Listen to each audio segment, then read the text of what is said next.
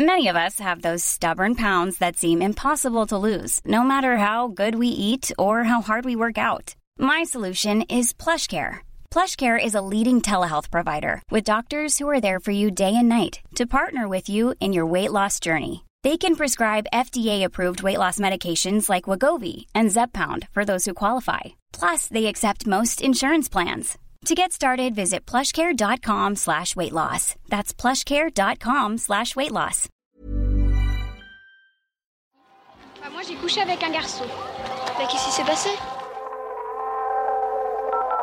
Vous aviez quel âge à l'époque?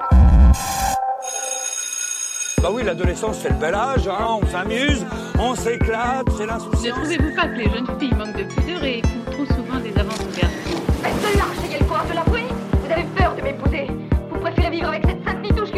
que pour dire oui et non Bad girl, quoi.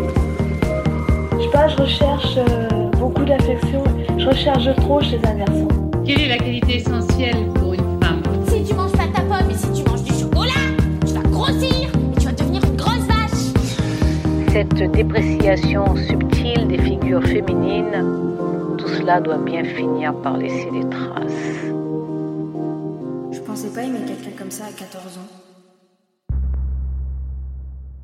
la fin de mon carnet, dans la petite pochette en plastique transparente, je retrouve en vrac quelques fragments de la suite de ma vie. Des photos, un mot d'amour de Léo, une liste de mes amants commencés à 18 ans et que pour le coup j'ai continué jusqu'à il y a pas si longtemps.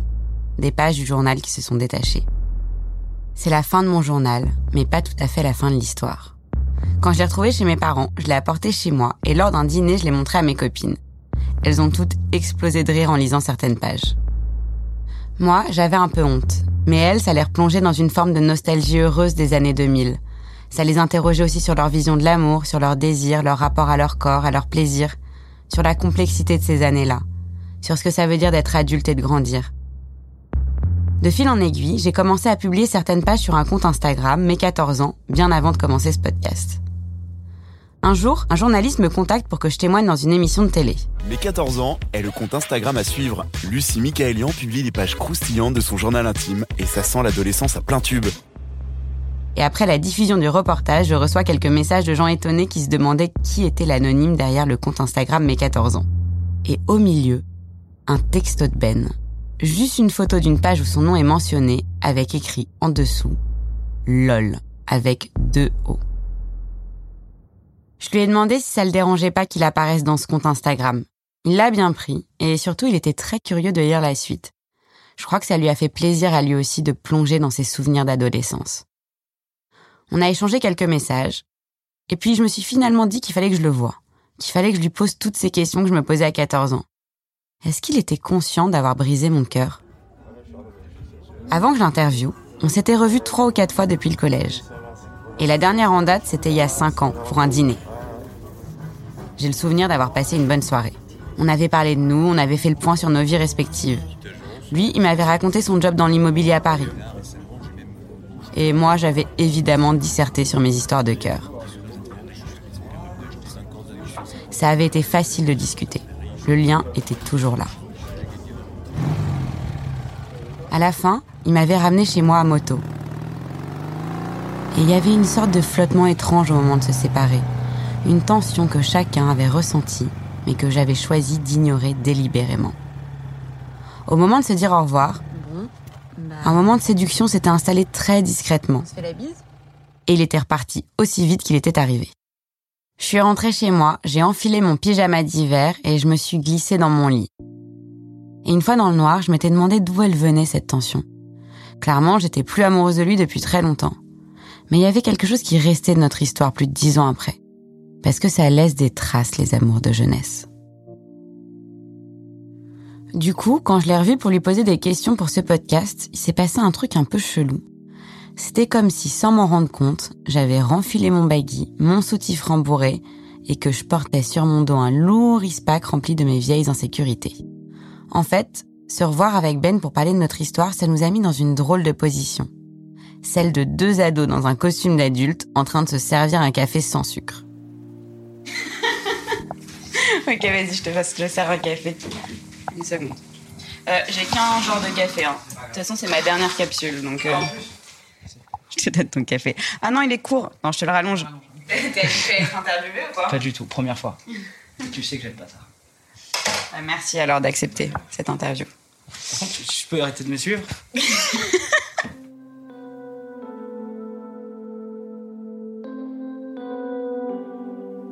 Moi, j'avais des bagues. J'étais énervé contre le monde, toujours. J'étais plutôt fin physiquement à l'époque. J'avais un gros nez, et les cheveux bouclés. J'ai pas eu trop de problèmes d'acné, moi. J'étais un fort caractère. T'étais drôle aussi. Moi, je me souviens que tu faisais beaucoup de blagues. Toujours drôle. Ouais, tu rigoles encore. Si, si, ah, j'étais un marrant. Qu'est-ce que ça te fait de lire ce journal? Bah, j'étais curieux de savoir au début si tu parlais de moi à un moment ou à un autre. Donc en fait, j'étais excité de voir qu'au fur et à mesure on parlait de moi et donc forcément, euh, moi j'étais de l'autre côté et je savais pas que tu avais un journal intime. Et à vrai dire, je pensais pas que tu parlais autant euh, de tout dedans et euh, aussi crûment. Et je te reconnais pas forcément là-dedans. Enfin, franchement, je te découvre en lisant ton journal. Tu donnais vraiment une image de, de savoir où t'allais alors qu'en fait, t'étais jamais sûr de rien. Euh, alors qu'à l'inverse, effectivement, moi j'étais sûr de ce que je faisais. Après, moi, j'ai l'impression que je savais quand même ce que je voulais, que je voulais prendre du plaisir, que j'ai. j'ai- Ah, et tu parlais de plaisir, bien sûr. Qu'est-ce que je disais? Bah, t'étais un peu féministe avant l'heure. Déjà, tu parlais de toi en tant que femme alors qu'on était des ados. Euh, mais moi, en tant que femme, je veux prendre du plaisir. euh, Je veux faire ce que j'aime. euh, Ce que j'aime pas, j'aime pas. euh, Je sais où je veux aller. Enfin, t'étais dans l'intimité un peu comme t'es dans, enfin, t'étais dans la classe. C'est-à-dire que tu savais où tu voulais aller.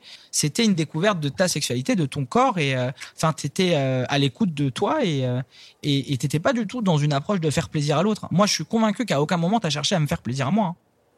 J'étais comment physiquement Alors, t'avais ton sac qui allait jusqu'en bas des fesses. Et tu trouvais que j'avais pas de cul, hein Des seins mais pas de fesses. C'était toi ton, c'était ta définition à toi. En fait, la quatrième, vraiment, ça a été le moment où tous les mecs, on a commencé à être des petits mecs, à faire du sport. euh, les complexes ont commencé à arriver pour chacun. Alors, je parle pas euh, en sixième, cinquième. T'as tous ceux qui malheureusement ont des vrais complexes euh, qui, qui, qui font qu'ils euh, euh, qui sont au fond de la classe et qu'en récréation ils sont dans un coin. Je parle des, des, des complexes d'ado où tu commences à dire t'es musclé, t'es pas musclé. On commençait à avoir, enfin on avait tous des moustaches naissantes.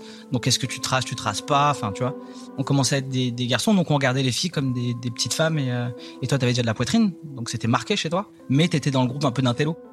T'étais hyper discrète. Alors ouais, j'étais discrète, mais au collège, tout finit toujours par se savoir. Mardi 18 novembre. Ben, à qui je raconte mes premières fois ratées, a dit à tout le monde que j'avais couché avec Camille et il se prend pour le roi. Connard. T'as raconté à tout le monde que je l'avais déjà fait. moi, ma copine de l'époque était pas mal euh, insultée et mise sous pression parce que quelqu'un avait expliqué, enfin avait dit que euh, qu'on avait déjà fait l'amour elle et moi. Donc c'est possible que euh, et je m'en excuse, même si on s'en fout. Euh, que pour vouloir la défendre à l'époque, euh, j'ai pu dire, bah regarde, euh, même Lucie qui est euh, sous bien sous sous tous les rapports, bah elle aussi elle l'a déjà fait. Tu vois, pour dire justement que c'était pas une question de salope. Je suis folle de Ben, mais on s'est même pas encore embrassé. J'appréhende quand même un peu et je vais être stressée et timide. Vu Ben. Trop bien avec lui. Premier baiser avec Ben. Miam. Culotte mouillée plus smiley qui tire la langue. Je suis tellement heureuse avec Ben que j'ai rien à dire, il est parfait. J'ai envie de lui. Il est parfait. Je l'aime. Oh, je l'aime. Vive les cœurs d'artichaut. Je suis, je suis jalouse. Jalouse. Arrêtez d'être dépendante. Ne jamais oublier qu'il a besoin de liberté. Je suis soumise. Je me tape une déprime, je passe du rire aux larmes sans arrêt et tous mes sentiments négatifs sont amplifiés. Je vais me ressaisir. Pour Benjamin. J'aimerais tellement qu'il me dise je suis fou de toi. Et ça risque pas d'arriver. Je suis triste et je pleure tout le temps. Je ne serai heureuse que quand il sera fou de moi. Je suis destinée à pleurer dans mon coin. Règle numéro 1. Début de ma vengeance. Changer le pouvoir de main. Est-ce que je suis naïve? Règle numéro 2. Ne plus montrer ses sentiments. Enfin, l'espoir fait vivre. Règle numéro 3. Choisir où, quand, comment. Est-ce que tu dirais, parce que pour moi, notre histoire, elle a été super importante. C'était un peu le début de ma vie de femme. Est-ce que pour toi, ça a aussi été une histoire qui a compté? Euh, oui, c'est le cas, mais après, c'est pas forcément pour les mêmes raisons. C'est quoi tes raisons à toi? Quand on s'est séparés, t'as pas forcément compris pourquoi, et donc t'as été malheureuse comme une déception amoureuse qui est normale. Et euh, moi, j'en, j'étais pas malheureux de ça, et j'ai plutôt été malheureux de te faire de la peine parce que moi, j'en ai tiré des conclusions sur euh, sur ce qu'il fallait faire et pas faire, et faire les choses pour les bonnes raisons. C'est-à-dire que Euh, moi, j'étais amoureux de quelqu'un d'autre au début. On a passé du temps ensemble tout le temps à l'école. Donc, je me suis laissé séduire et puis j'en ai eu envie. Et donc, je suis passé de quelqu'un à toi. Et euh, c'était cool avec toi. Alors, bah, encore une fois, on était euh, à l'école, mais c'était cool parce qu'on essayait d'être des grands, en réalité. Mais sauf que le temps passant, je repensais à la personne d'avant. Et donc j'avais mal fait les choses et, euh, et en réalité j'étais face à une super contradiction, c'est comment tu peux aimer deux personnes à la fois? Et qu'est-ce que t'en fais en fait? Et donc moi ça a été structurant parce que c'est cette histoire comme moi j'ai perdu après euh, définitivement la première. Euh, la première personne avec qui t'étais avant moi. Mon premier amour, comme je l'ai perdu dé définitivement et que ça m'a brisé le cœur, euh, les conclusions ça a été que tu peux pas tout avoir dans la vie en fait. Donc tu dois faire des choix et quand tu fais un choix, tu tu tu gagnes pas sur tous les plans. Parce que souvent, on t'infantilise quand t'as 13-14 ans, on te dit ah ça va, c'est une amourette, machin. On prend pas forcément la, la, la mesure de ce que l'enfant peut ressentir et à quel point ça peut être important pour lui. Euh, mais donc je pense qu'en fait à cette époque-là, tu découvres surtout euh, la nature des relations, qu'elles soient amoureuses. L'histoire amoureuse, c'est ce qu'il y a de plus fort parce que forcément tu, tu te mets corps et âme dedans, mais tu découvres toutes les relations. On pensait tous à l'époque qu'une amitié c'était pour la vie. Quand tu regardes 30 ans après, tu te dis bon c'est mignon, on y, on y croyait. T'as plein de, de désillusions aujourd'hui en tant qu'adulte, alors que quand t'es enfant, enfin tu, tu, tu crois dur comme fer. T'as pas de t'as pas de niveau de gris, c'est blanc ou noir, et, tu penses que ce sera pour toujours. Tu, tu sais pas que tu changes en fait.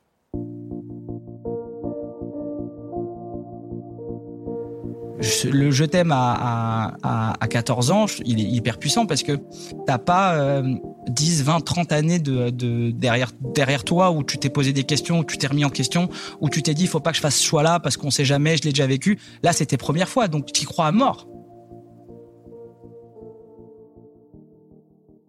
Parfois, quand j'entre dans une pièce ou que j'emprunte une rue familière, je vois une ancienne version de moi-même venir à ma rencontre. Gloria Steinem, Une révolution intérieure, essai sur l'amour-propre et la confiance en soi, 1992.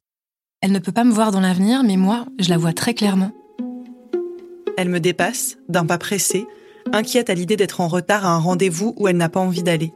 Elle est assise à une table de restaurant et verse des larmes de rage en se disputant avec un amant qui n'est pas pour elle.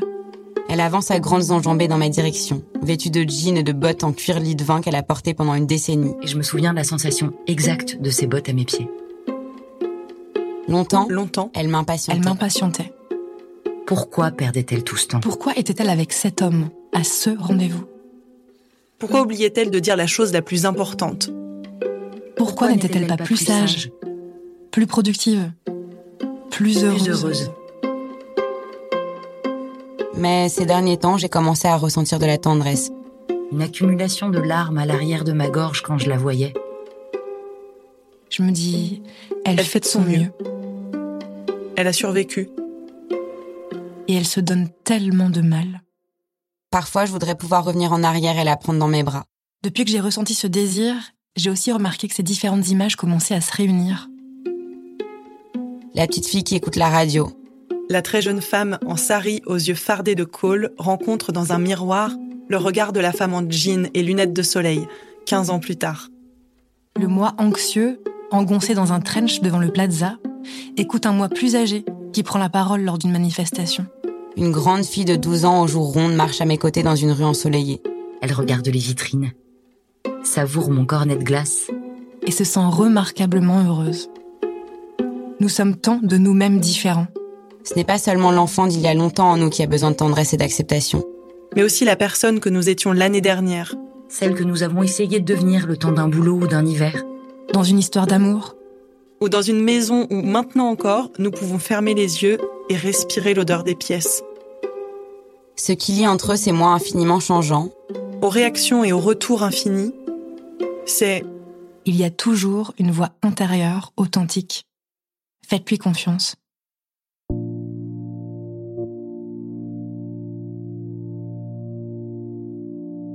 Aujourd'hui, je peux ranger mon journal dans ma boîte à souvenirs, au milieu de mes vieux singles et de mes agendas scolaires de l'époque. Faire ce podcast, ça m'a aidé à démêler les petits nœuds qui se sont noués au fil du temps et qui ont fait de moi qui je suis aujourd'hui.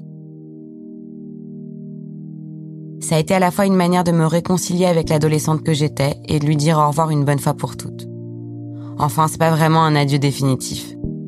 Parce que cette Lucie-là, elle a pas disparu. Elle m'habite toujours. Elle est dans un titre qui passe à la radio, dans tous les lol que je continue d'employer, dans une irritation, dans une colère, dans un fou rire incontrôlé, dans une boule au ventre, dans un chagrin d'amour, dans une impatience.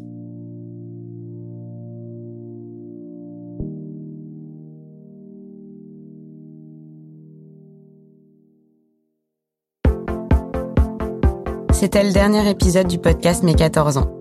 Vous avez été très nombreux et nombreuses à nous écouter. Merci beaucoup.